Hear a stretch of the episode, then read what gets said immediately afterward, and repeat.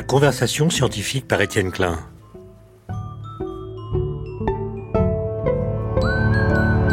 Aujourd'hui, comment déposer de la musique sur des images?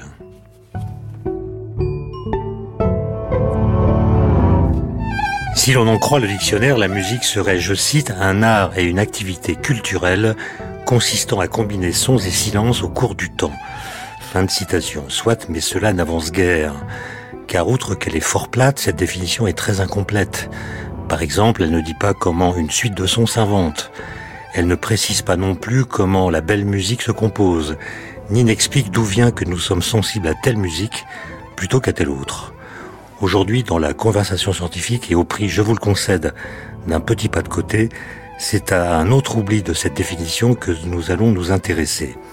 Elle omet de dire, en effet, comment on peut associer les sons et les images, par exemple pour composer la musique d'un film. S'agit-il alors d'inféoder un art à un autre? Si oui, lequel des deux est mis au-dessus de l'autre, la musique ou le cinéma? S'agit-il plus simplement d'amplifier les pensées intimes des personnages? De moduler le rythme de la narration, de meubler les silences, de transcender les dialogues des acteurs? Bref, pourquoi et comment ça se fabrique une musique de film? Et pour répondre à ces questions, j'ai le plaisir de recevoir Carole Beffa. Bonjour. Bonjour Étienne. Vous êtes pianiste, compositeur, musicologue et vous venez de publier chez Actes Sud un livre passionnant euh, intitulé Bernard Herrmann, le nom d'un grand compositeur de musique de film, le plus grand d'après vous, je crois. Je pense qu'on peut considérer que c'est le plus grand, en tout cas c'est celui dont se réclament à peu près tous les compositeurs de musique de film aujourd'hui. Alors Carole Beffa, vous, vous êtes là pour une émission euh, qui d'habitude est très scientifique, et donc je suis obligé de vous poser une question de type scientifique, qui est euh, c'est quoi une musique savante? À quoi est-ce que ça se reconnaît? Est-ce que lorsque vous voyez une partition, euh, vous êtes de loin capable de dire déjà si cette musique est savante ou non? Alors, c'est une question euh, effectivement très délicate et on pourrait en parler pendant des heures. Disons simplement qu'elle est assez représentative des difficultés terminologiques que l'on peut avoir avec le vocabulaire de la musique d'aujourd'hui, la musique en général. Par exemple, euh, vous savez peut-être que on considère que la musique euh, élaborée, sophistiquée, on pourrait dire même en règle générale assez peu accessible, hermétique, qui se compose aujourd'hui, on l'appelle musique contemporaine, alors qu'on aurait tendance à appeler musique actuelle les musiques populaires de notre temps. C'est évidemment un peu absurde puisque l'actuel et le contemporain c'est à peu près la même chose, mais ces difficultés de terminologie, on les retrouve aussi quand on s'intéresse à la musique dite savante que l'on oppose en général aux musiques populaires. Est-ce à dire que une musique savante ne trouvera jamais son public et ne sera jamais populaire? Non, bien sûr. Mozart, on considère en général que c'est de la musique savante, il y a quantité d'œuvres de Mozart, si ce n'est toute sa production, qui est incroyablement populaire et accessible. Alors peut-être euh, la solution est-elle à trouver du côté de l'idée d'une élaboration, d'une certaine sophistication dans la production, dans la conception et dans la composition de cette musique savante par rapport à d'autres musiques de son temps.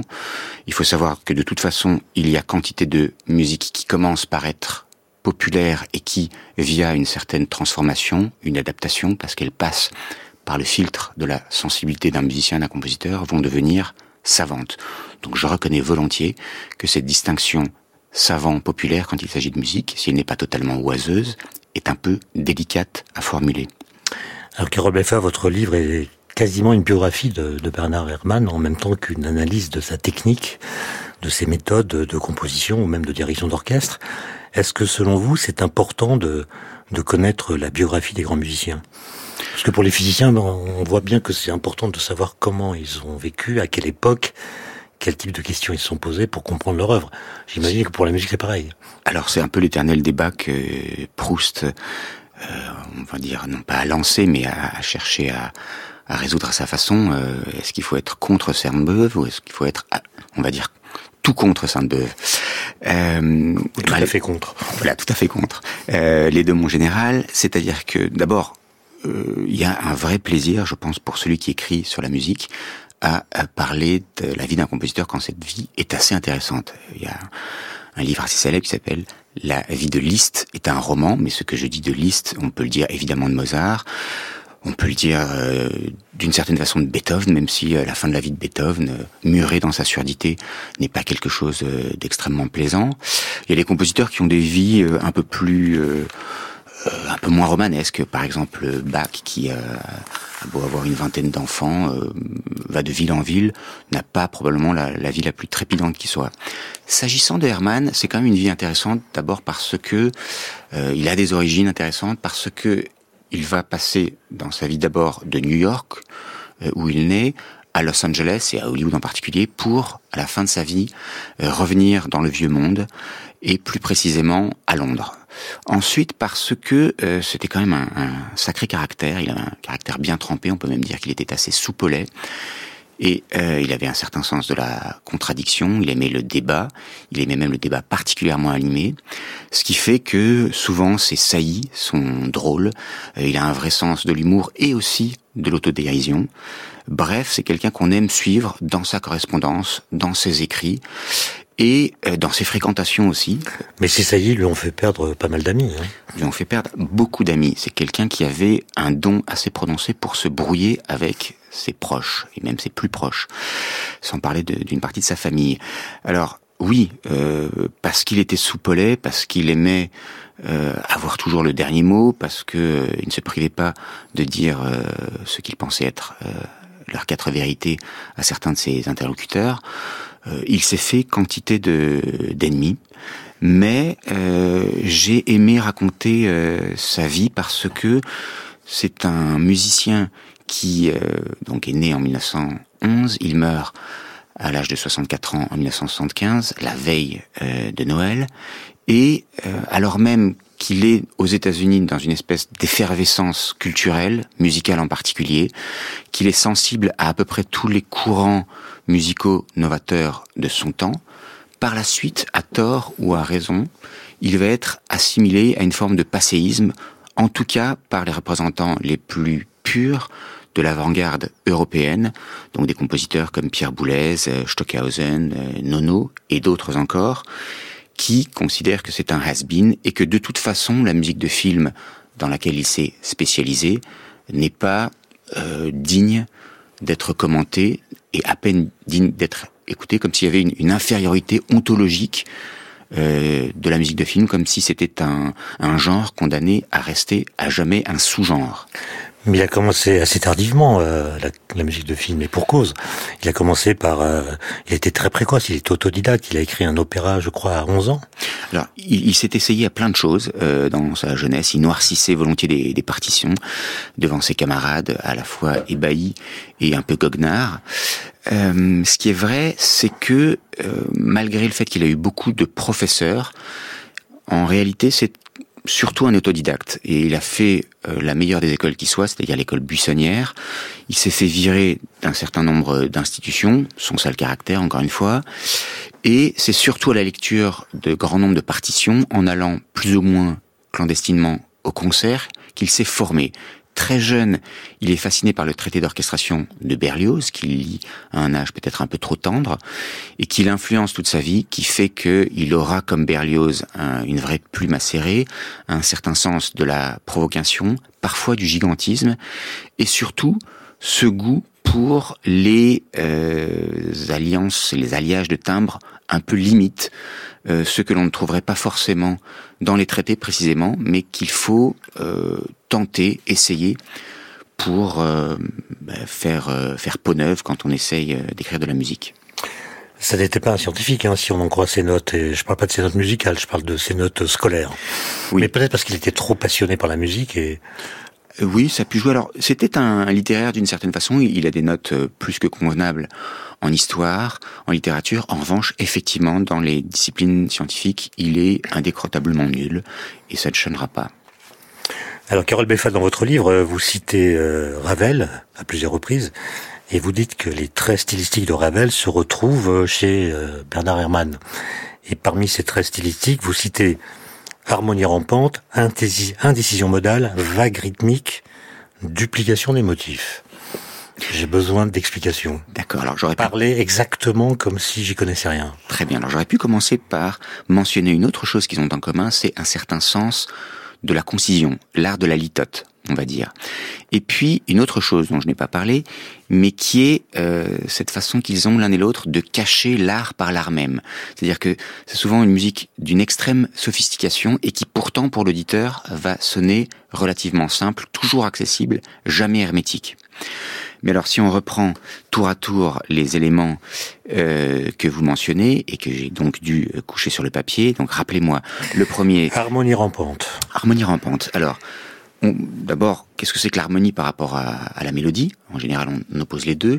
L'harmonie, c'est une conception de la musique et une façon de considérer la musique, euh, on va dire, en ayant euh, à l'esprit non pas le, successif, mais le simultané. L'harmonie, finalement, c'est les accords, les enchaînements des accords. Là où la mélodie, au contraire, c'est euh, non pas le vertical, mais l'horizontal. Alors, des harmonies rampantes, c'est donc des accords qui vont avoir tendance à ramper. Et euh, très souvent, vous allez avoir des accords qui sont plus ou moins consonants en tant que tels, mais leur succession euh, va se faire, alors quand je dis rampant, c'est-à-dire euh, en ayant présent à l'esprit un certain caractère conjoint. C'est la continuité qu'on va avoir tendance à privilégier par rapport à la discontinuité, et parfois même, et là je vais fermer cette parenthèse sinon elle risque d'être trop technique, une continuité chromatique et non pas diatonique. Donc avec des harmonies rompantes, vous pouvez avoir euh, effectivement des accords qui vont sonner de façon un peu énigmatique, mystérieux, parfois même avec une certaine inquiétante étrangeté, on peut dire. On ne sait pas d'où ils viennent. On ne sait pas d'où ils viennent. On devrait pouvoir assez vite savoir où ils vont, puisque ce principe justement euh, d'une musique conjointe euh, fait qu'ils sont un peu déterminés à l'avance, et pourtant on ne le sait pas toujours. Carole Bleffa, la deuxième expression que vous utilisez, c'est indécision modale. Alors, là encore, euh, en deux heures, on pourrait clore la question de savoir qu'est-ce que c'est qu'une musique modale par rapport à une musique tonale. on va dire que l'indécision modale, c'est le fait que l'on ne sache pas systématiquement, euh, localement, c'est-à-dire à, chaque instant, dans quelle tonalité on est. Pour bien des musiques, chez Mozart par exemple, chez Beethoven, mais même plus tard, dans une certaine mesure chez Wagner par exemple, euh, on peut dire à chaque instant, je suis en la mineur, je suis en si bémol majeur. Euh, le fait de laisser planer une certaine forme d'incertitude et de ne pas lever cette incertitude avant un certain temps, fait que euh, très souvent dans les développements symphoniques de Bernard Herrmann ou dans les petites chevilles musicales parfois assez brèves qu'il conçoit et qu'il compose, on n'a pas ça et qu'on est donc dans une certaine forme d'incertitude. On va dire que c'est le principe d'incertitude appliqué à la musique d'une certaine façon. Principe de Heisenberg. Et alors le troisième terme, euh, duplication des motifs, je, je, crois que je comprends, mais vague rythmique. Alors ça, ça, participe un peu de, du même esprit. Simplement, on quitte le domaine de l'harmonie, euh, qui était celui de, de, de, cette indécision modale, pour aborder celui de la pulsation, du rythme, du mètre, de la métrique. Et on a parfois une espèce de flou euh, qui se met en place. Par exemple, si je me mets à parler un peu plus lentement ou un peu plus vite, ici, je vais avoir une certaine élasticité dans mon tempo, une certaine forme de rubato, comme on dit en italien, euh, qui contribue donc à cette indécision rythmique, euh, autre forme d'incertitude, encore une fois, mais qui touche euh, à la pulsation. J'apprends tout avec vous, bah, notamment le mot ostinato. Alors un ostinato obstiné, donc en italien, c'est une des caractéristiques de Bernard Herrmann, mais c'est une chose que d'autres compositeurs avaient en propre chez eux auparavant. Par exemple, Stravinsky, vous trouvez quantité d'ostinato dans le Sacre du Printemps. C'est euh, le fait d'avoir une même formule mélodique ou mélodico-rythmique répétée, euh, assénée d'une façon donc tellement obstinée qu'elle va, euh, d'une certaine façon, s'ancrer dans votre crâne et dans votre oreille. Euh, vous dites aussi, Carole Beffa, que Bernard Herrmann avait un goût pour le néant et pour le morbide, notamment lorsqu'il était jeune et que cela, cela s'entend dans sa musique. Oui. Et, comment est-ce qu'on Comment est-ce que le néant se donne à entendre en musique? Bonne question. Euh, alors, comme improvisateur, j'ai été parfois confronté euh, à des membres. Parce que moi, je saurais faire un composé du néant. Vous pouvez le faire sans problème. euh, non, non. De temps en temps, on me demande d'improviser sur des, des, thèmes qui sont donnés par le public, et euh, quelqu'un d'un peu badin, d'un peu malicieux, va me dire voilà, je voudrais une improvisation sur le silence. Bah, évidemment, c'est compliqué. Qu'est-ce qu'on fait? Alors, si c'était sur le silence, ce serait un peu différent. Comment donner l'impression de néant? Il y a plusieurs choses. Très souvent, pour des raisons probablement euh, autant culturel que naturel, on aura tendance à euh, associer les graves d'un instrument, donc par opposition euh, à l'aigu, euh, eh bien à ce qui est terrien, ctonien, euh, incertain, indéterminé, là où au contraire l'aigu va suggérer quelque chose de beaucoup plus net, de beaucoup plus clair, de beaucoup plus précis, de beaucoup moins indécis. C'est-à-dire que le néant est associé à l'angoisse? Je pense que dans ce cas-là, dans une vision euh, plus ou moins psychanalytique, ou, tout simplement qui, qui, peut se référer, je sais pas, aux lectures qui étaient nombreuses de, de Bernard Herrmann dans sa jeunesse, hein, c'était un très très grand lecteur. Ses lectures, c'était par exemple Conan Doyle, c'était Alexandre Dumas, c'était Maupassant, c'était Dickens, euh, c'était Tolstoy, c'était Tsangville également. Verlaine. Verlaine, euh, tout à fait. C'était euh, également Blake. il était fasciné entre autres choses par le romantisme, le premier romantisme, et il avait aussi une fascination pour l'Angleterre géorgienne et victorienne. Alors, chez lui, donc nourri de ces lectures qui elles-mêmes le tournent du côté du gothique, du néant, eh bien, lorsque euh, il devra écrire soit des musiques pour accompagner des fictions radiophoniques, France Culture est le lieu pour en parler, soit euh, rapidement des musiques de films, puis des musiques de téléfilms. Oui, il entre à la CBS en 1930.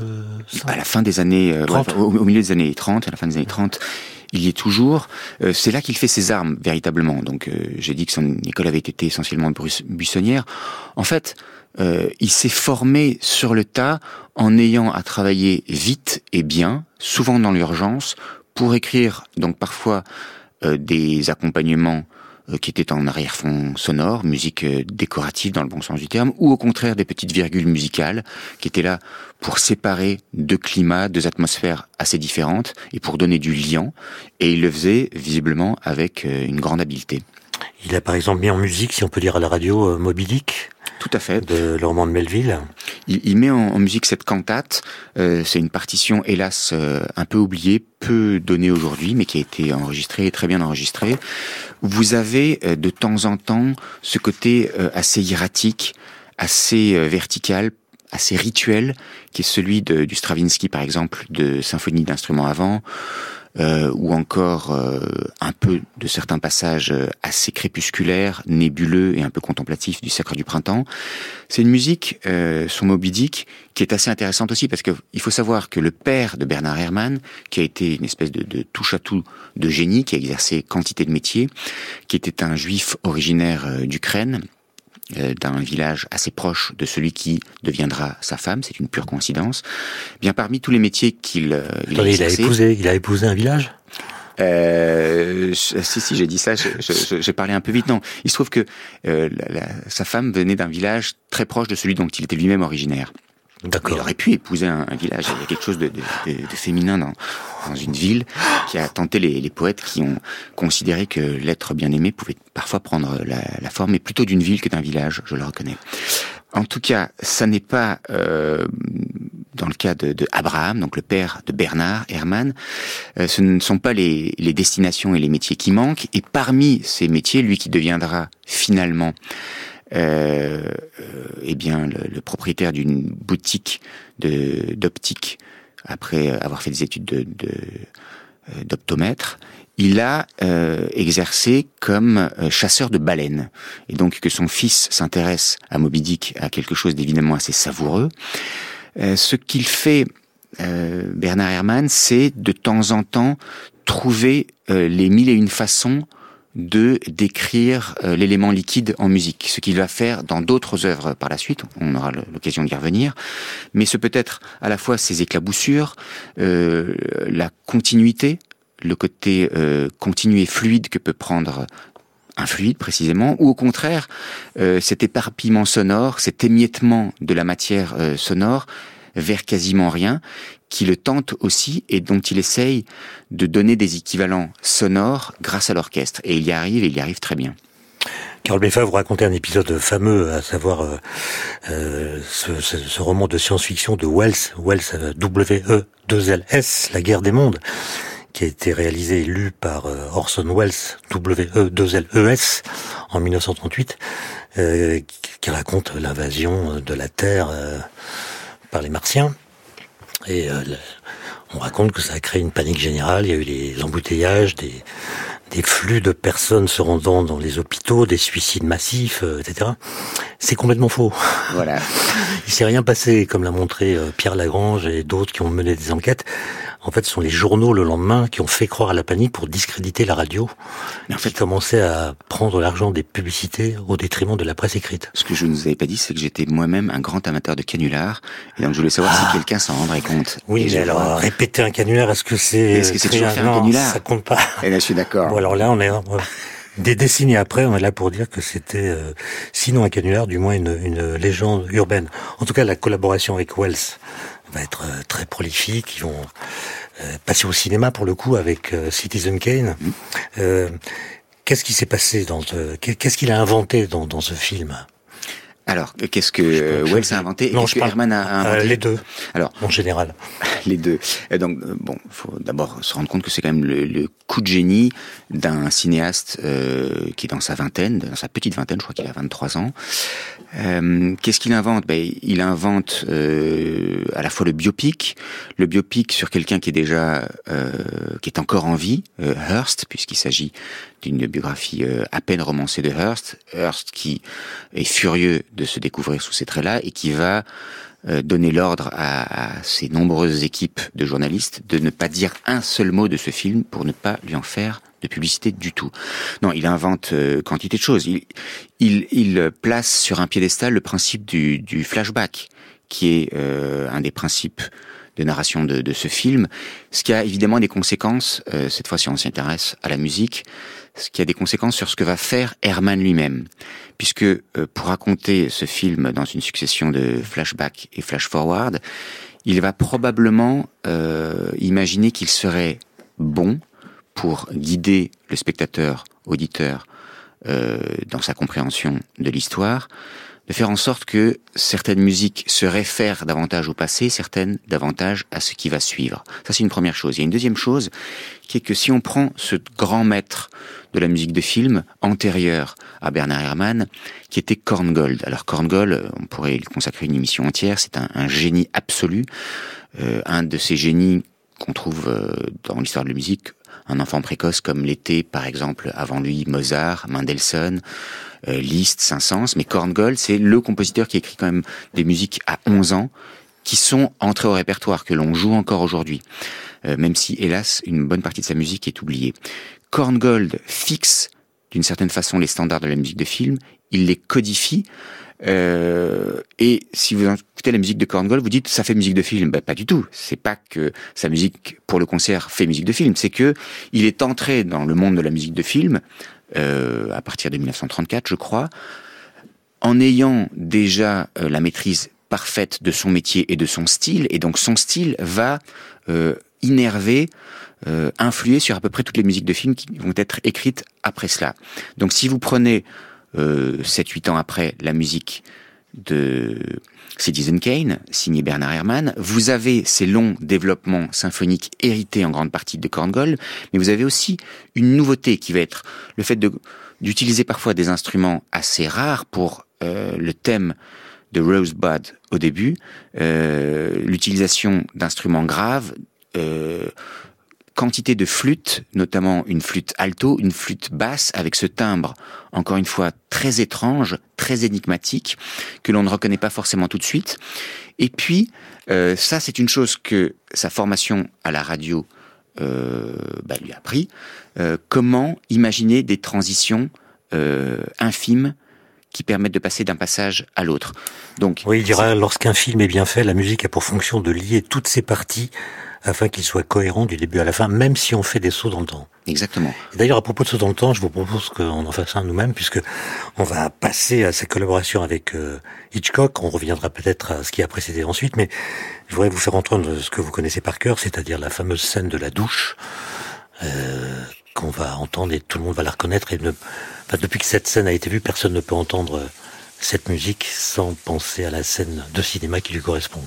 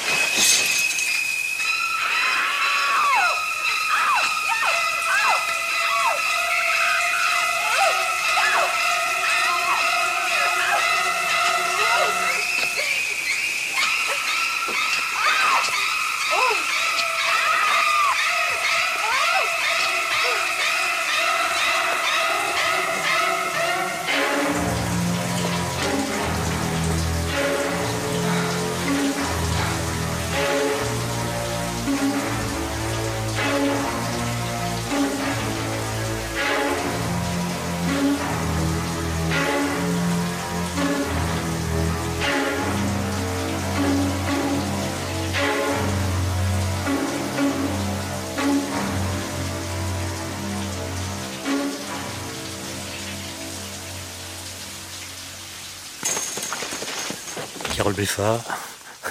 Qu'est-ce qu'on peut en dire? Qu'est-ce qu'on peut en dire? Parce que vous dites, c'est le film est en noir et blanc, c'est un moment où Hitchcock revient en noir et blanc, et vous dites que Herman a écrit une partition en noir et blanc. Ça veut dire quoi? Alors, ça veut dire que pour euh, ce film, euh, pour lequel effectivement il y a, un côté euh, rétro assumé par l'utilisation du, du, noir et blanc, et puis qui colle tellement bien avec cette histoire, Herman décide de se priver d'une bonne partie de l'orchestre. Il se prive des vents, il se prive de la percussion, qui aurait pu être évidemment extrêmement utile pour ses besoins, et il se prive de tous les instruments à résonance prolongée, par exemple la harpe, le célesta, le vibraphone, qui aurait pu donner une espèce de, de halo de mystère au sens propre à quantité de passages qui le méritait bien. Euh, et donc il n'utilise que les cordes. Mais ce qui est intéressant, c'est que là où euh, on a encore tendance parfois aujourd'hui à associer euh, les cordes et surtout les cordes très vibrées à une musique incroyablement expressive, bref, à une certaine forme de romantisme. Eh bien lui non, il va utiliser effectivement les cordes, mais ce n'est pas pour faire du Schubert ou du Chopin, qui les utilise euh, en fait assez peu, mais plutôt dans un sens assez bartokien. Il va réutiliser d'ailleurs euh, une partie d'une musique pour le concert qu'il avait écrite dans les années 30, d'une sinfonietta. Et alors c'est là où on va revenir quand même, il le faut un peu aux sciences, et même si comme vous je suis un, grand ennemi des pseudosciences, je parle de euh, d'accords à densité harmonique croissante. Pourquoi? Euh, Parce qu'on commence dans le suraigu avec euh, une partie des, premiers violons, et puis on va, en gardant cette note qui est donnée à entendre dans le suraigu, donc une note, en ajouter une deuxième, une troisième, etc., jusqu'à en avoir un certain nombre. Pour ça que je, parle de façon un peu pompeuse de densité harmonique croissante. Mais l'effet est, très net, c'est-à-dire que vous avez tout à la fois une régularité euh, créatrice d'angoisse, avec le fait que cette succession d'entailles auditives. On compte, on compte les coups de couteau. Tout à fait. Alors, on entend à la fois les coups de couteau et les cris de la victime. Hein, euh, en fait, ces entailles et la musique. Et la musique. Les entailles auditives, elles ont ce, ce, rôle double ou triple. Donc, on a cette régularité euh, évidemment extrêmement anxiogène, mais on a aussi euh, un accord qui va devenir de plus en plus dissonant. Et ça aussi, c'est anxiogène. C'est donné à entendre comme ça la première fois. La deuxième fois, si on prête attention, on a en plus qui vient anticiper sur ces entailles auditives un, un glissando croissant qui ajoute du mystère, de la folie et, ce côté maniaque euh, qui, est, qui, est, qui, est, tout à fait euh, adéquat et, tout à fait à même de, de, de répondre aux besoins d'un film d'épouvante. Est-ce que Herman était libre, Carole Beffa, de créer la musique qu'il voulait, ou est-ce que Hitchcock, en l'occurrence, ou bien auparavant Orson Welles, lui donnait des directives? C'était variable en fonction des, des, cinéastes. Certains se piquaient de musique. Euh, c'est pas forcément ceux avec lesquels il avait envie de travailler parce que quand on lui fichait la paix, il était très content aussi. Euh, dans le cas de Hitchcock, ils s'entendent d'abord à merveille. Il faut dire que leur collaboration commence par une œuvre qui est un peu à part dans leur production respective, puisqu'il s'agit de euh, Harry, Euh, c'est-à-dire une comédie euh, plutôt à part donc très drôle. très drôle que, que je revois toujours avec grand plaisir. Et avec une musique un peu à part musique souvent acidulée qui utilise des instruments à hanches doubles donc les hautbois et les, les bassons pour le côté assez acide un peu épicé que cela peut avoir à l'oreille par, la suite, les, les collaborations euh, vont se dérouler sans encombre. Et il faut bien savoir que cette fameuse scène de la douche, Hitchcock il tenait, il ne voulait pas de musique. Et il aura fallu la détermination et l'insistance de Herman, qui en salle du projection lui projette le film euh, sans musique, puis avec musique, pour que Hitchcock se rende à la raison, qui est euh, il vaut beaucoup mieux qu'il y ait de la musique quand elle est aussi bien euh, conçue et, et imaginée que, que, ce que nous donne Herman. Ensuite, la, la relation va se tendre jusqu'à la rupture hein, avec euh, le rideau déchiré qui date de 1960. Je crois que c'est 66. Et ce que Hitchcock reproche à Herman, c'est d'avoir euh, produit une musique trop commerciale, c'est ça? C'est compliqué. Euh, je pense que Hitchcock, euh, qui n'avait jamais travaillé aussi longtemps avec le même compositeur, a fini par se lasser un peu et a, d'une certaine façon, choisi le moindre prétexte pour euh, évincer son compositeur qui avait été fétiche pendant un certain temps. D'abord, leur lien s'était un peu tendu ou distendu, je sais pas ce qu'il faudrait dire, avec leur participation précédente, qui était Marnie, pas de printemps pour Marnie, qui n'est pas un succès euh, commercial euh, énorme, pour lequel Hitchcock euh, s'entiche de, de, son actrice. Et c'est difficile, le, le, tournage ne se passe pas très bien. Et donc leurs relations vont être un peu plus orageuses. Surtout pour une très longue scène où, euh, donc puisque c'est un film, hein, le rideau déchiré, sur fond de, guerre froide, dans une longue scène où il s'agit de tuer un agent est-allemand, euh, parce que Hitchcock veut montrer cette chose euh, qui est pourtant une, vérité élémentaire, qui est que souvent tuer quelqu'un, ça prend du temps. On a une longue scène. On ne sait pas trop comment arriver à, tuer ce, cet agent, donc il faut se débarrasser. Et euh, là encore, euh, la question se pose de savoir s'il faut ou non de la musique. Quoi qu'il en soit, Hitchcock, euh, furieux de voir que Herman est en train de n'en faire qu'à sa tête, euh, que leur échange épistolaire est en train de, de, tourner plutôt au dialogue de sourds, eh bien, euh, lors de l'enregistrement, dans la cabine d'enregistrement, euh, va humilier devant les musiciens Herman en lui faisant comprendre que euh, c'est terminé et qu'ils ne travailleront plus ensemble. Et il s'y tient. C'est-à-dire que quand par la suite euh, Herman essaiera au moins de lui donner euh, un exemplaire, le sien, du livre d'entretien que Hitchcock a accordé à Truffaut, il voudrait tout simplement une signature, ce qui pourrait être une façon pour eux de renouer, eh bien, Hitchcock refuse même de le voir et euh, fait en sorte que ce soit sa secrétaire qui le reçoive et prétende qu'il n'est pas là. Ils avaient des égaux euh, qui étaient devenus incompatibles. Ils avaient l'un et l'autre des égaux surdimensionnés. On peut même se demander comment ils ont pu s'entendre l'un et l'autre. C'était euh, deux incroyables perfectionnistes. Euh, leur perfectionnisme euh, se matinait parfois d'une certaine tendance à l'autoritarisme. L'un et l'autre avaient une certaine soif de revanche sociale. Et puis, euh, ils euh, en viennent à, à collaborer l'un avec l'autre, donc pendant dix ans, milieu des années 50 jusqu'au milieu des années 60, à une période où euh, ils ont connu énormément de succès, mais où euh, peut-être on est sur le point d'un basculement dans leur euh, destinée artistique. Carole Beffa, vous, vous, vous venez de donner un exemple où une scène de cinéma peut euh, être montrée sans être accompagnée de musique. Mais réciproquement, est-ce qu'il y a des scènes qui ne tiennent que grâce à la musique? Dans les films de Hitchcock ou ailleurs Alors, je pense que euh, Vertigo, c'est-à-dire Sueur froide, qui serait présenté sans musique, euh, serait un film peut-être euh, relativement banal. En revanche, pour ce film où il y a énormément de musique, hein, je, je veux dire que en proportion de la totalité de la durée du film, on a affaire vraiment à une durée de musique importante.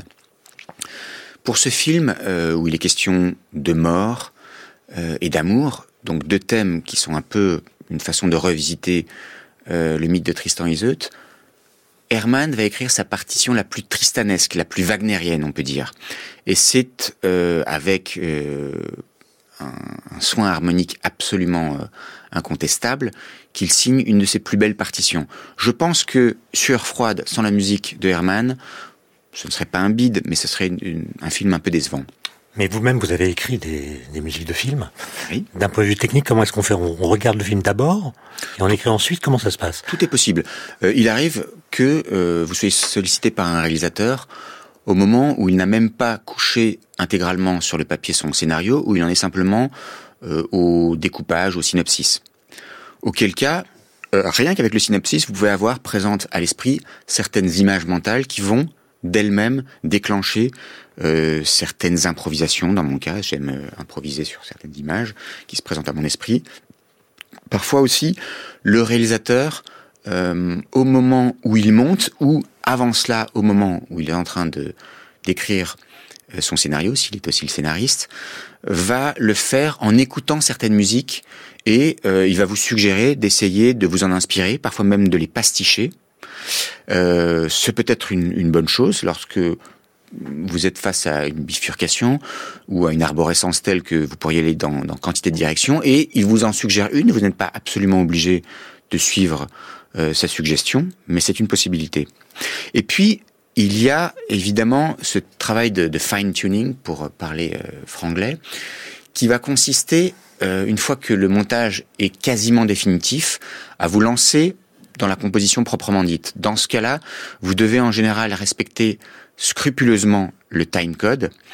Euh, et donc, dans ces conditions, il n'est pas rare que euh, ce soit vraiment un travail euh, assez précis, sophistiqué, très fin, où euh, vous allez éventuellement même utiliser la maquette. Alors, pour euh, parodier euh, Karl Marx, je dirais qu'on assiste à une baisse tendancielle, non pas du taux de profit, mais du taux de d'expressivité de, des musiques de films. C'est-à-dire que je pense que, fort heureusement, il y a des exceptions, mais en règle générale, euh, les musiques moyennes qui s'écrivent aujourd'hui pour le cinéma sont d'un niveau bien inférieur à ce qui pouvait s'écrire il y a 20 ans, qui était déjà un niveau bien inférieur à ce qui pouvait s'écrire il y a 40 ans. Mais est-ce qu'il y a des musiques de films qui pourraient être jouées en concert sans le film? C'est le cas, c'est le cas pour beaucoup des musiques de Herman. C'est d'ailleurs un des premiers compositeurs euh, qui a été joué comme ça au concert et pour lesquels euh, les BO, comme on disait, euh, c'est-à-dire les bandes originales, ont pu être enregistrées en tant que telles.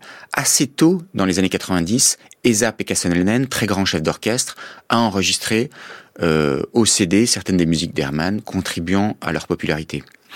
Alors, si je reviens toujours à cette question de, des, des, musiques de film et comment composer pour, euh, pour l'image, euh, aujourd'hui, il me semble que, et c'est un peu dommage, la plupart des cinéastes tiennent à tout prix à avoir une maquette sonore et donc vont entrer dans le studio d'enregistrement en ayant une idée très précise du type de musique qui va être enregistrée. Ils ne veulent plus prendre de risques.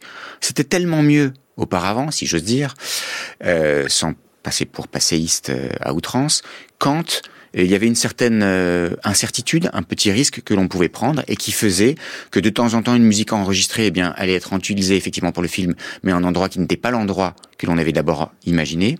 Ça c'était une première chose. Et puis surtout, on n'avait pas cette chose que l'on a très systématiquement et que la maquette sonore va amplifier, qui est ce fait qu'aujourd'hui très souvent vous allez avoir une séquence pour laquelle le réalisateur, ou parfois pire le producteur, juge indispensable que la musique commence au début de la séquence et se termine à la fin de la séquence. Alors que ce serait tellement mieux parfois quand une musique pouvait anticiper sur la séquence qui vient ou au contraire déborder sur celle qui viendra ensuite.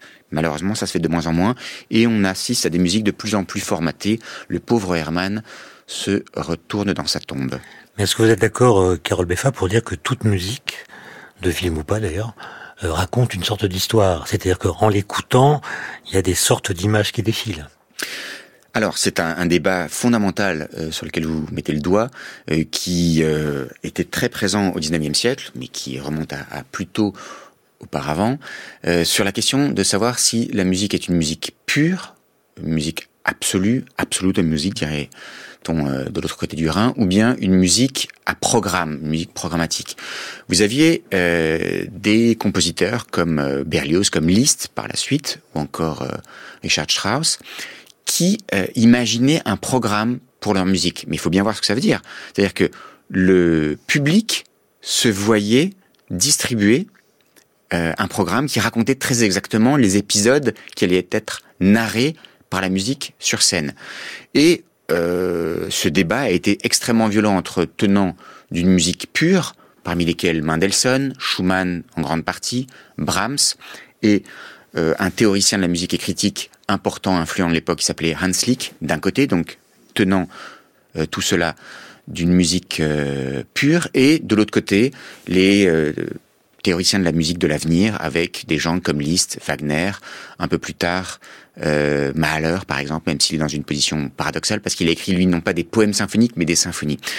En fait, entre ces tenants de la musique pure et ces tenants euh, de l'idée d'un programme en musique, vous avez toutes sortes de gradations possibles.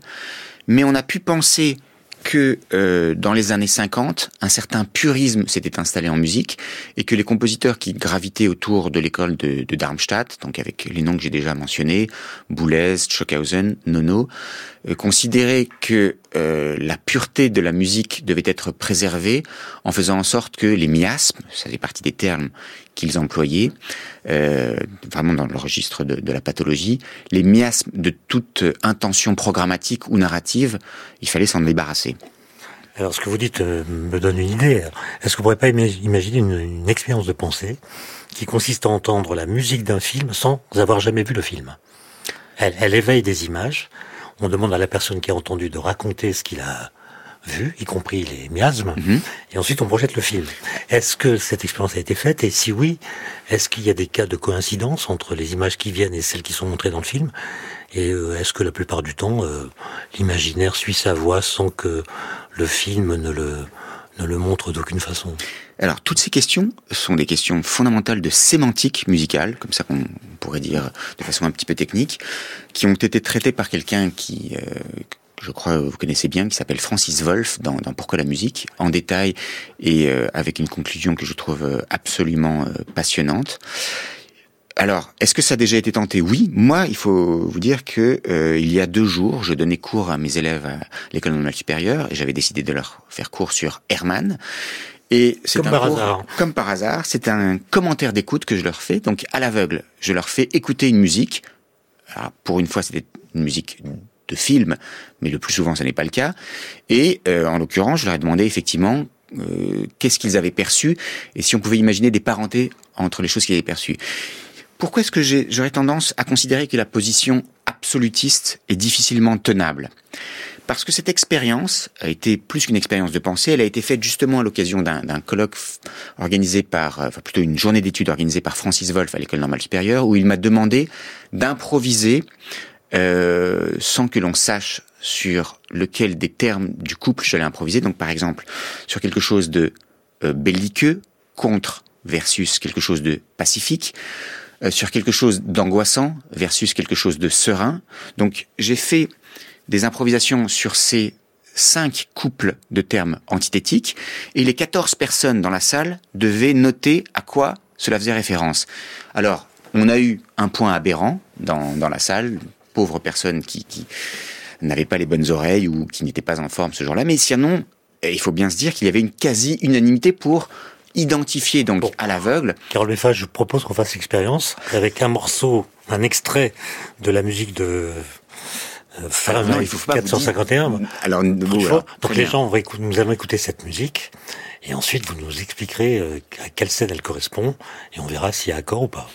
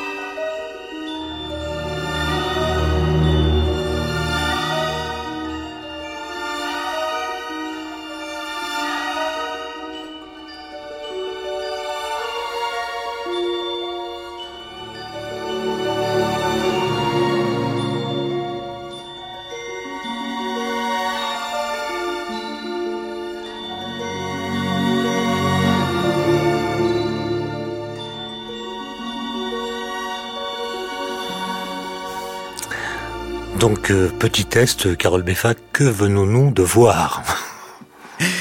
Alors, euh, bah, c'est typiquement une musique qui pourrait s'entendre comme musique pure, euh, ce qu'elle n'était pas, puisque c'était une musique prévue pour accompagner une image, ou donc comme euh, musique programmatique. Euh, en l'occurrence, si je ne m'abuse, il s'agit du prélude. Alors, prélude, c'est pratique, euh, parce que ça prélude à quoi, en fait Qu'est-ce qui distingue un prélude d'un interlude? C'est pas ou d'un postlude, c'est pas très facile à dire. En l'occurrence, prélude, c'est justement un de ces termes comme quatuor, sonate, symphonie pour lesquels, à l'origine, on sait ce que c'était, c'était euh, cette pièce de musique qui permettait aux musiciens d'exercer ses, ses, doigts avant d'entrer euh, de plein pied dans le concert, si j'ose dire.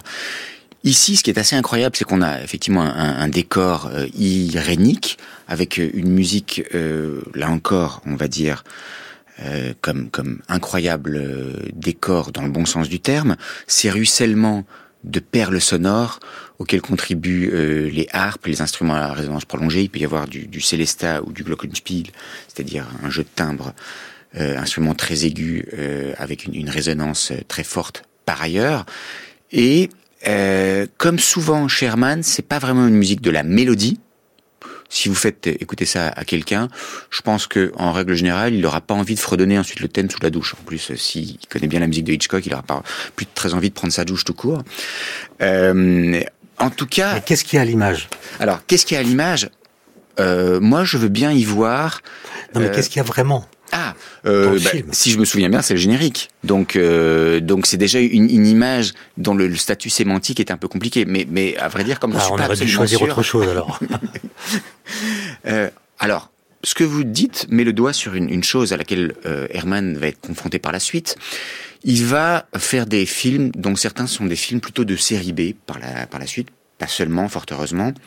Il y a notamment la musique d'un film qui s'appelle It's Alive, dont il existera une suite. Donc It's Alive, c'est sur un monstre qui naît avec des, des crocs euh, et, des, et des griffes acérées. Et je crois que c'est en Californie. Il se met à, tuer toutes les personnes euh, de son entourage. Et puis, comme euh, ce quasi-navet, d'après certains critiques, marche bien, il va y avoir une suite. It's Still Alive, etc. Alors, avec un monstre, toutes les déclinaisons sont possibles.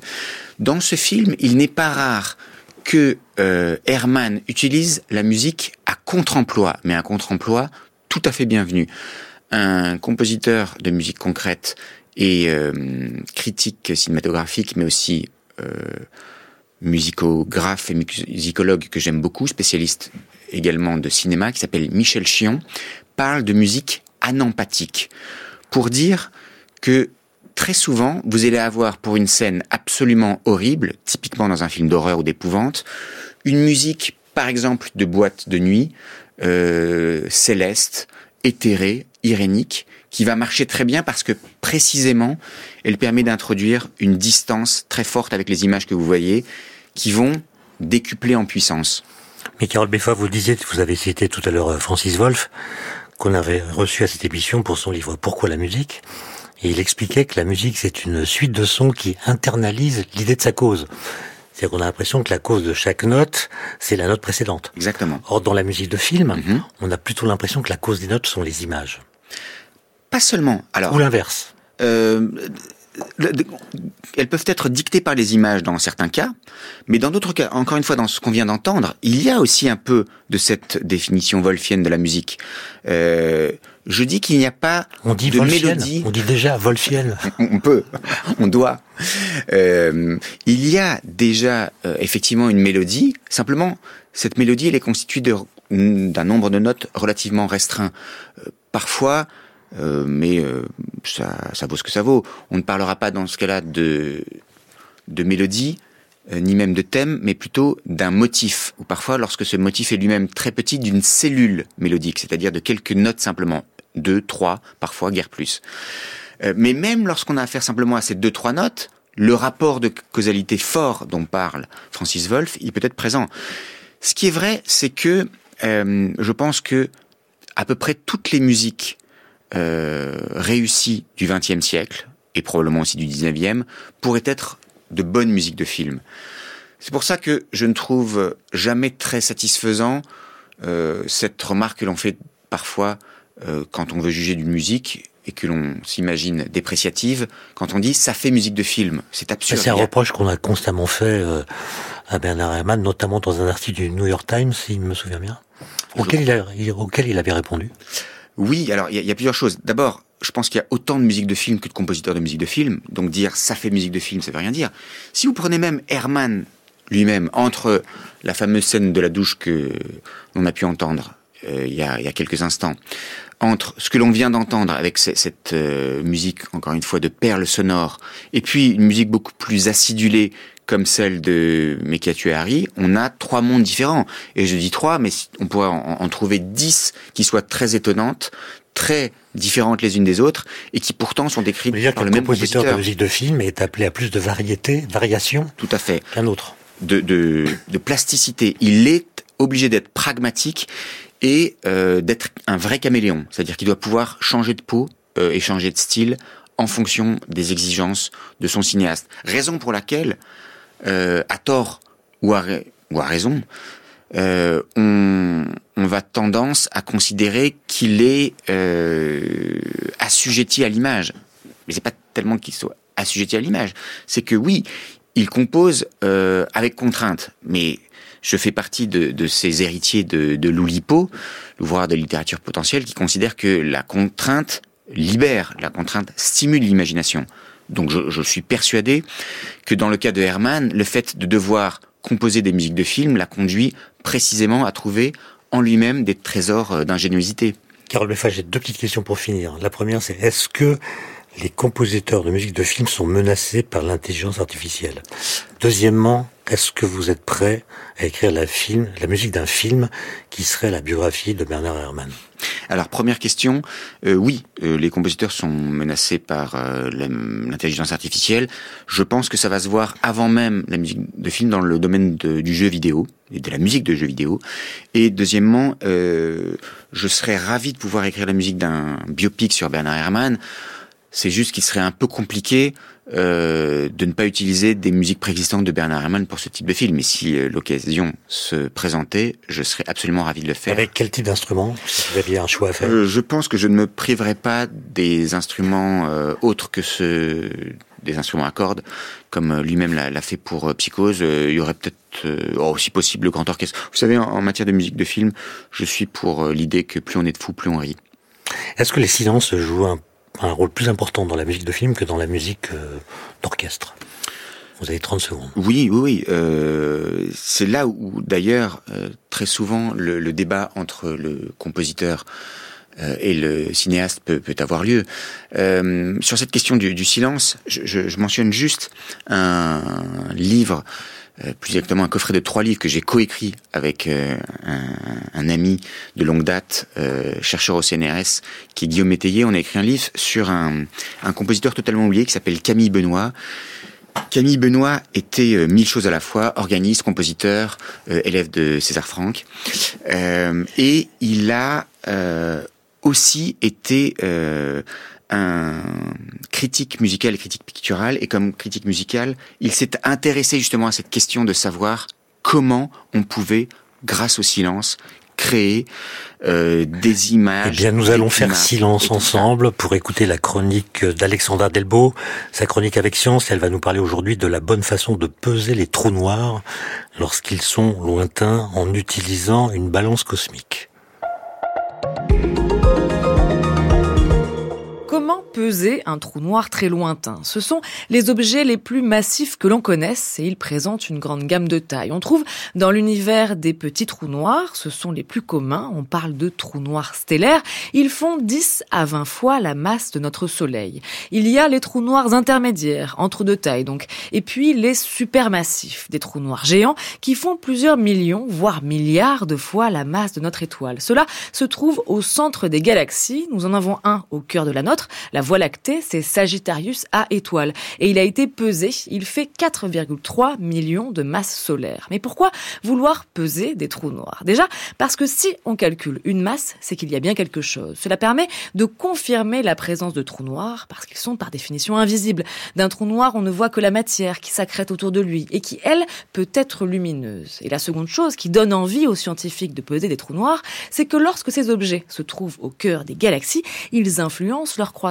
Florentin Millour est astronome adjoint de l'Observatoire de la Côte d'Azur à Nice.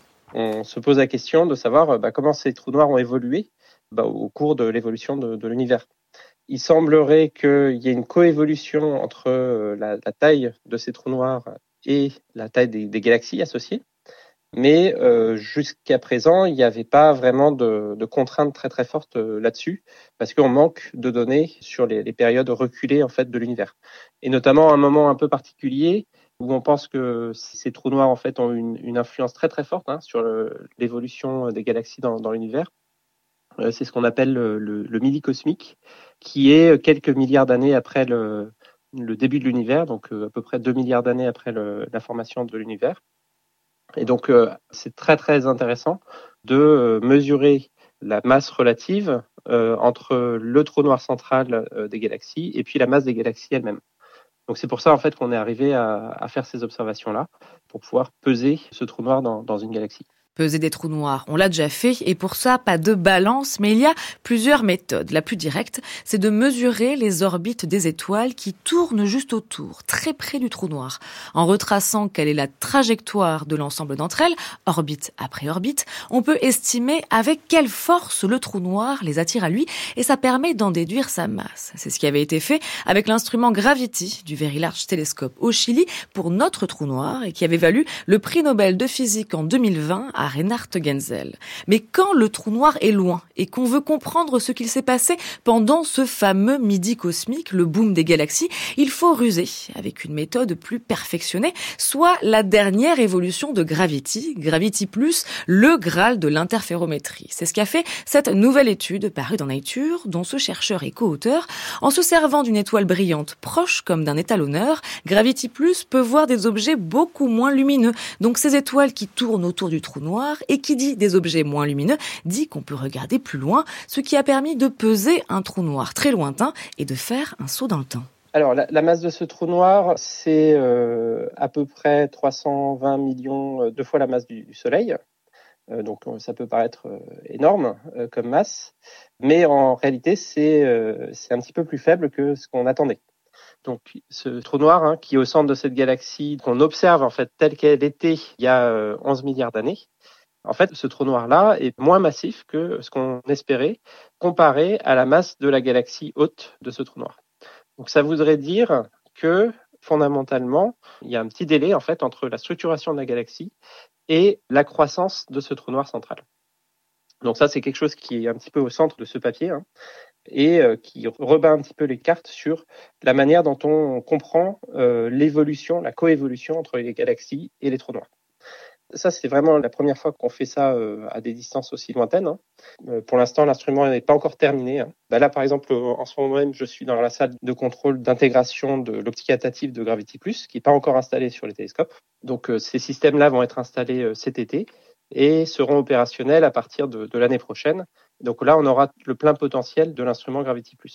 Pour mieux comprendre la coévolution entre trous noirs et galaxies hautes, il faudra renouveler l'expérience en pointant l'instrument Gravity Plus vers d'autres galaxies et l'objectif plus lointain est de mesurer aussi la distance de ces objets proches des débuts de l'univers, ce qui permettra de questionner et affiner la fameuse constante de Hubble, soit la vitesse de l'expansion de l'univers qui, on le sait déjà un peu, n'a rien d'une constante.